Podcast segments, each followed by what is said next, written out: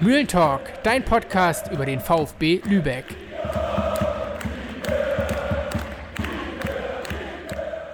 Was habe ich es vermisst? Es ist Donnerstag, der 3. August, ganz genau 20.39 Uhr jetzt. Yannick, ich darf dich mal wieder begrüßen. Moin, moin. Moin, Malte. Ah, also, ich schließe mich an, ich habe es auch vermisst. Die Zeit war viel zu lang, ganz, ganz klar. Ähm, ich meine, mit diesem Highlight, was uns jetzt hier vor der Tür steht, ne, da hätten wir schon vor ein paar Wochen anfangen können, aber hat sich jetzt leider so weit hingezogen. Aber jetzt sind wir da. Ich wollte gerade sagen, es ist wie es ist. Es ging in dem Fall nicht anders, aber wichtig ist, dass wir bis zum Start da sind. Da haben wir alles dran gesetzt und es war Harakiri, es war wild, aber es wird eine Punktlandung, wir werden es schaffen. Es wird eine Punktlandung. Ein herzliches Hallo auch an unsere Zuhörerschaft. Entschuldigung an dieser Stelle, dass wir doch ein paar Wochen nichts haben von uns hören lassen, aber ja, wir konnten im Prinzip auch nicht wirklich was sagen. Wasserstandsmeldungen irgendwie abzugeben, war auch Quatsch aus unserer Sicht und deshalb, ja, haben wir am Mittwoch das Ganze kommuniziert, dass es weitergeht mit einem neuen Namen. Deshalb nochmal herzlich willkommen zum Mühlentalk. Klingt gut. Finde ich auch. Finde ich auch. Ja, wie geht's dir? Ja, mir geht's sehr gut, Malte. Also ich bin bereit, ich habe Bock. Ähm, müssen wir gar nicht lang um heißen Brei hier rumreden. Ähm, in zwei Tagen.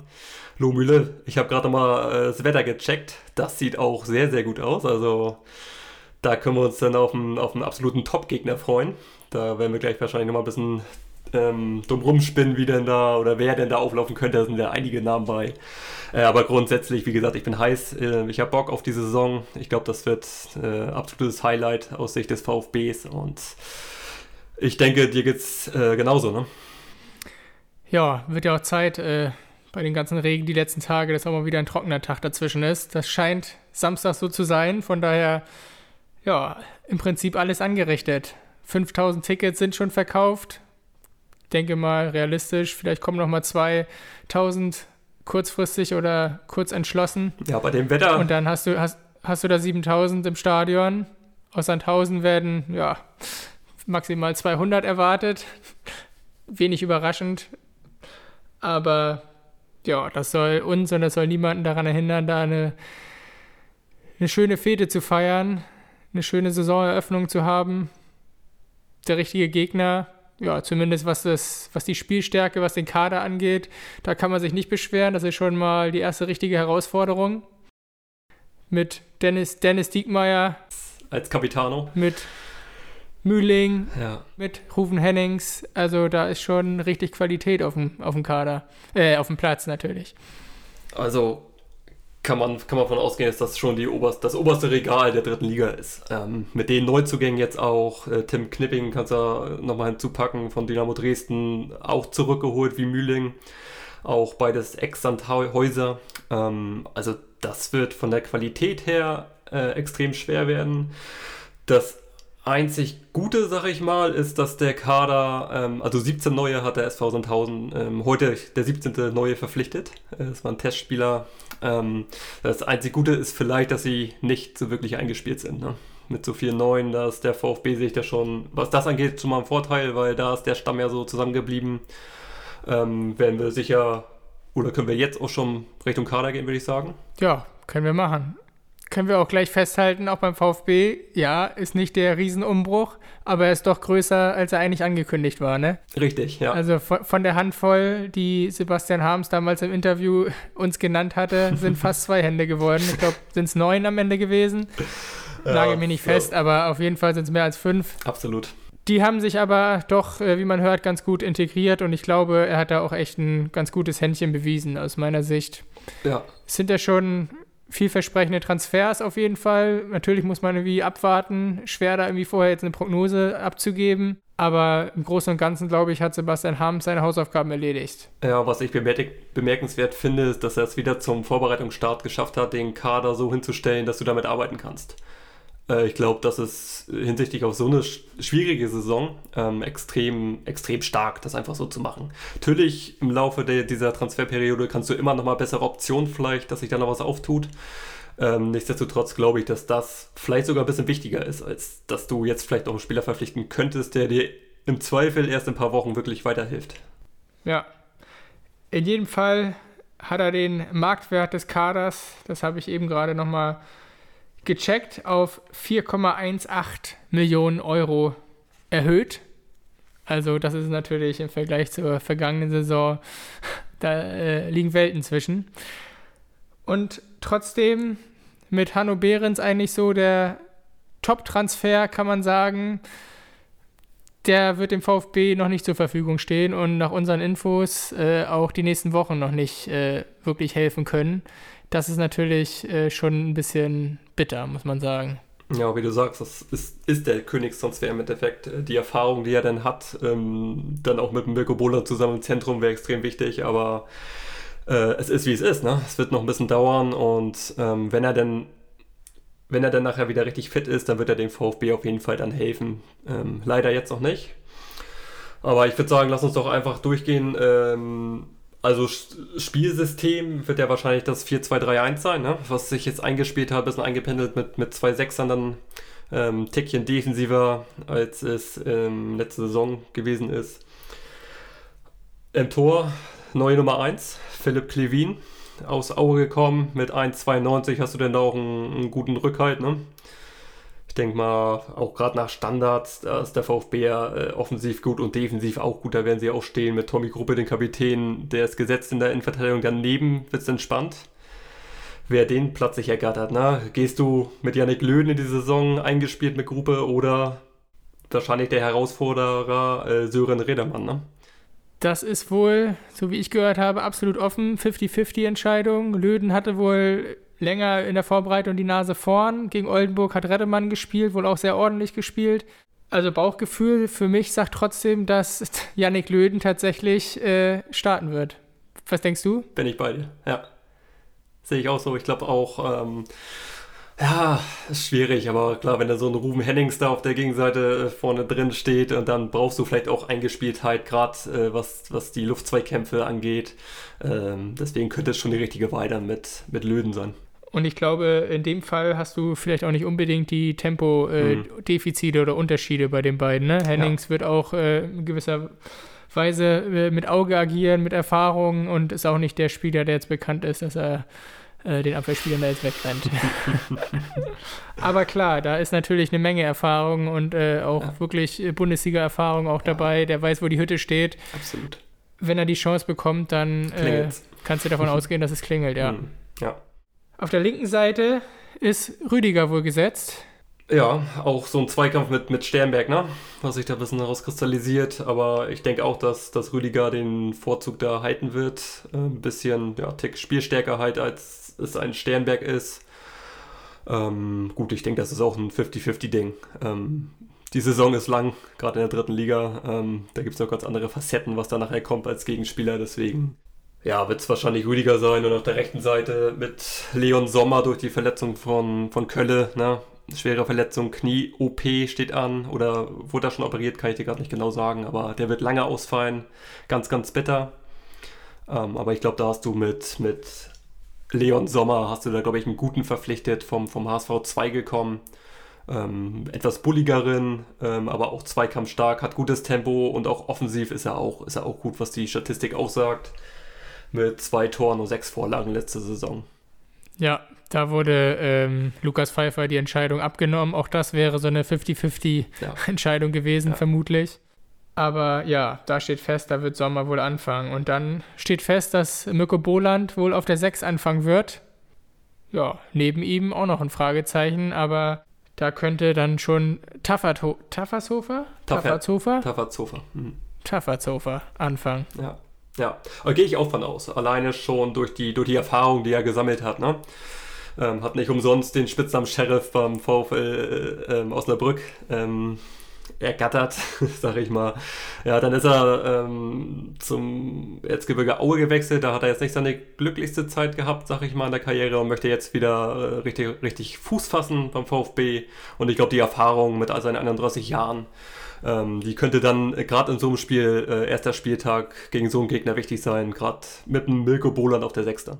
Boland haben wir, erinnerst du dich, dass ich letzte Saison schon öfter mal gesagt habe, dass ich gerade was das Aufbauspiel angeht, äh, Mirko Boland viel, viel früher vielleicht auch mal auf der 6 positioniert hätte, weil er einfach ja, mit seiner Technik, mit seiner Übersicht, mit seiner Ruhe schon äh, immer einen guten Eindruck auch hinterlassen hat, wenn er, wenn er ein bisschen tiefer gespielt hat.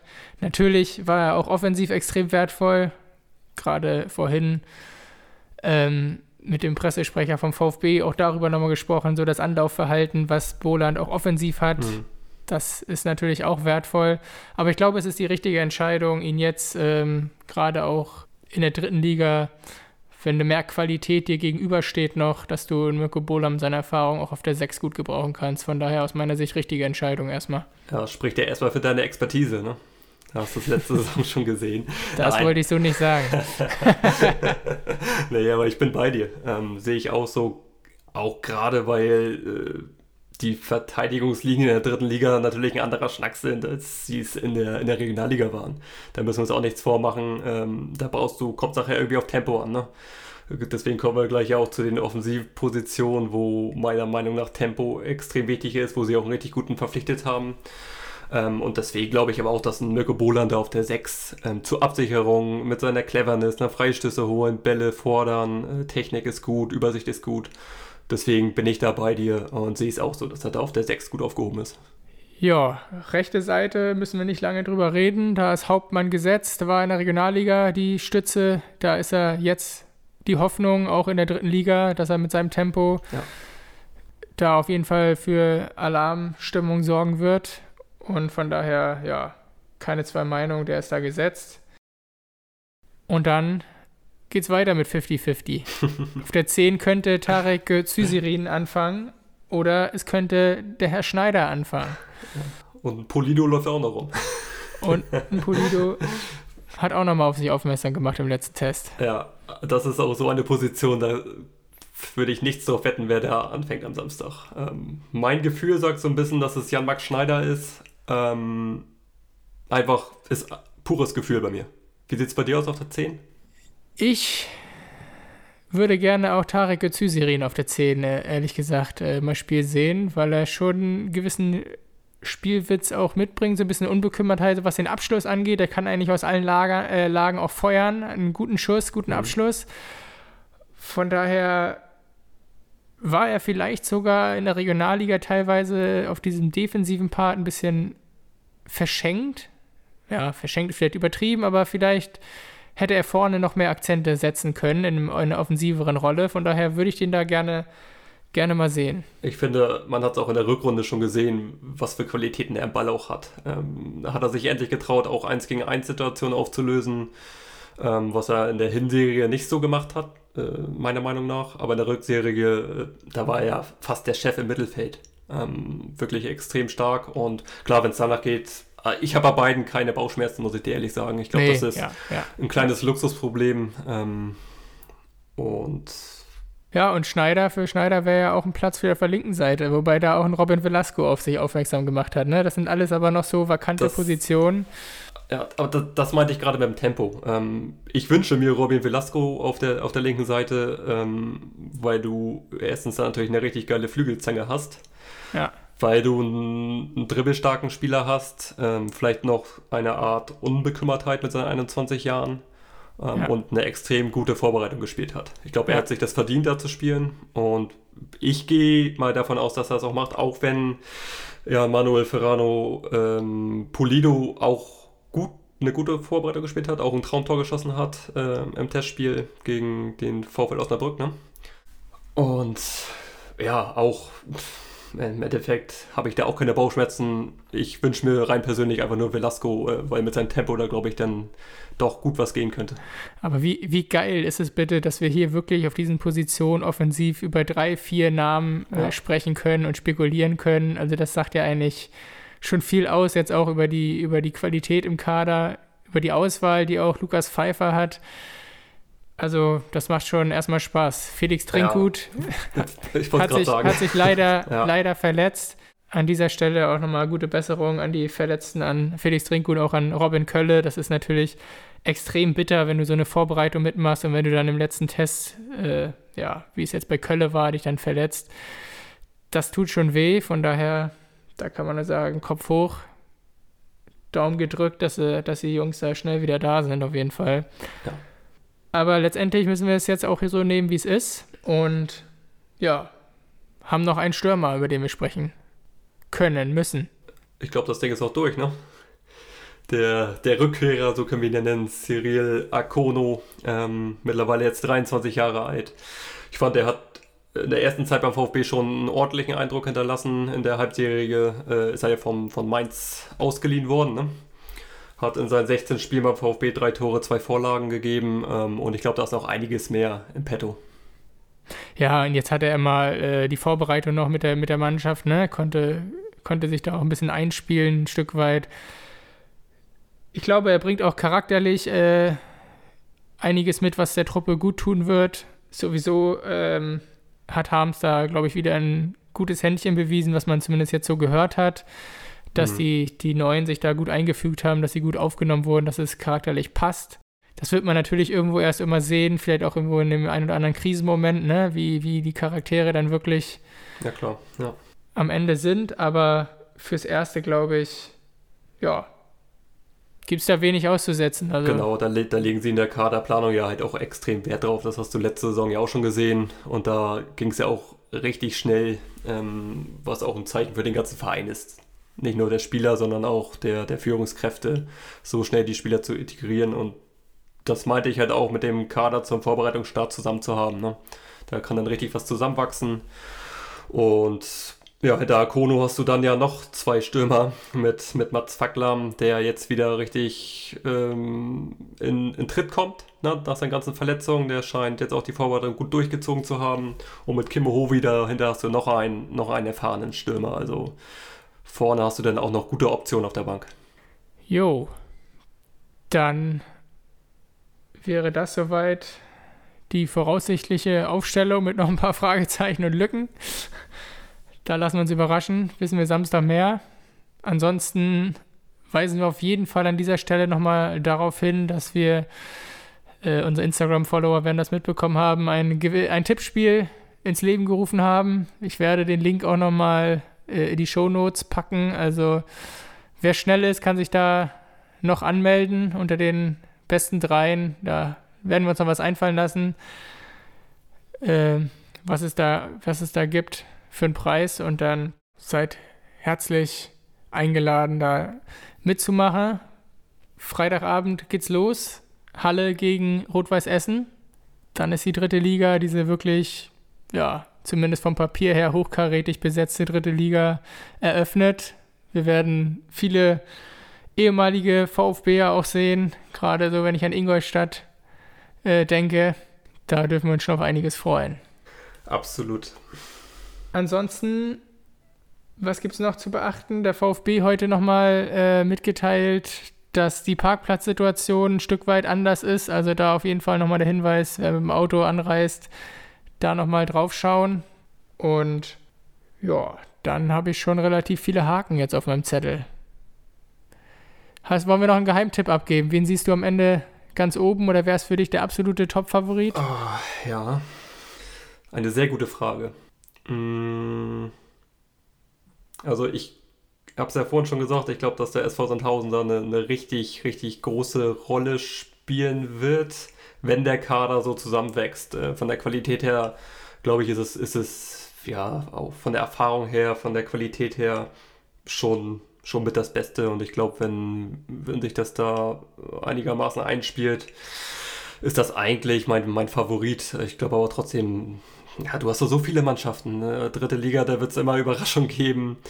Ähm, du hast auch mit Arminia Bielefeld natürlich einen absoluten Hochkaräter, der da runtergekommen ist. Du hast mit Dynamo Dresden auch eine Truppe, die, die in der Rückserie schon, schon gezeigt hat, was sie kann, äh, mit Markus Anfang als Trainer. Also wir werden da, ja, es gibt extrem viel Qualität, aber wenn ich mich festlegen sollte, ist es der SV Sandhausen, der, glaube ich, ähm, wieder hochgehen wird.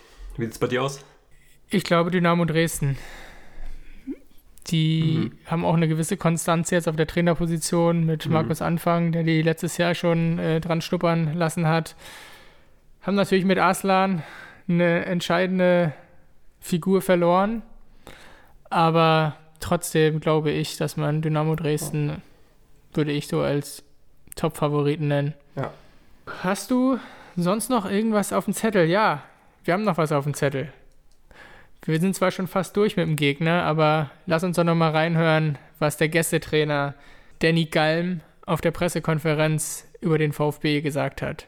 Ja, natürlich haben wir uns Gedanken gemacht und Spiele angeschaut und, und auch anschauen lassen. Wir haben ähm, der Mannschaft auch, auch heute Teile des, des Spiels von Lübeck gezeigt. Ähm, trotzdem geht es uns darum, dass wir unser Spiel einfach nicht, sondern äh, wir wollen schon unser Spiel auch dem Gegner aufdrücken und wir sind eine spielstarke Mannschaft. Trotzdem, bevor wir unser Spiel dem Gegner aufdrücken, müssen wir erstmal diese Basis bringen und ich glaube, da geht es um Intensität. Wir wissen, dass eine große Euphorie herrscht beim Aufsteiger.